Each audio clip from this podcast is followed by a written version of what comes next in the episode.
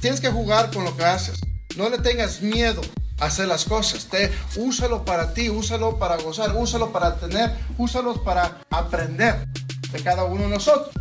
En este mundo, amigos míos, solamente te va a quedar, cuando nos vayamos de este mundo, van a ver algunas cosas. Va a quedar tu historia, cual sea cual tú escribas, va a quedar en ti, amigos míos.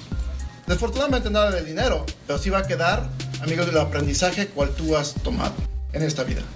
Y este aprendizaje va a ir creciendo. ¿Por qué? Porque si ese aprendizaje que vas aprendiendo, también tienes que enseñarlo. Tienes que enseñar a otros. Un aprendizaje que no enseñas a otros para duplicar, es aprendizaje perdido. Cada uno de ustedes que hacen los cinco pasos va a notar una gran diferencia en su vida.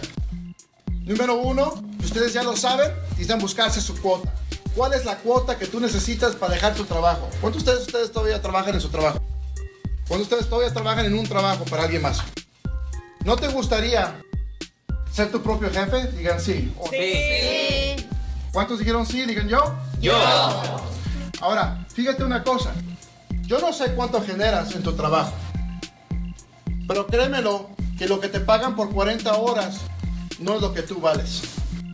El valor que te pagan a ti, te apuesto que a la mayoría, como somos latinos aquí en este, en este cuarto, nos pagan la mínima cosa.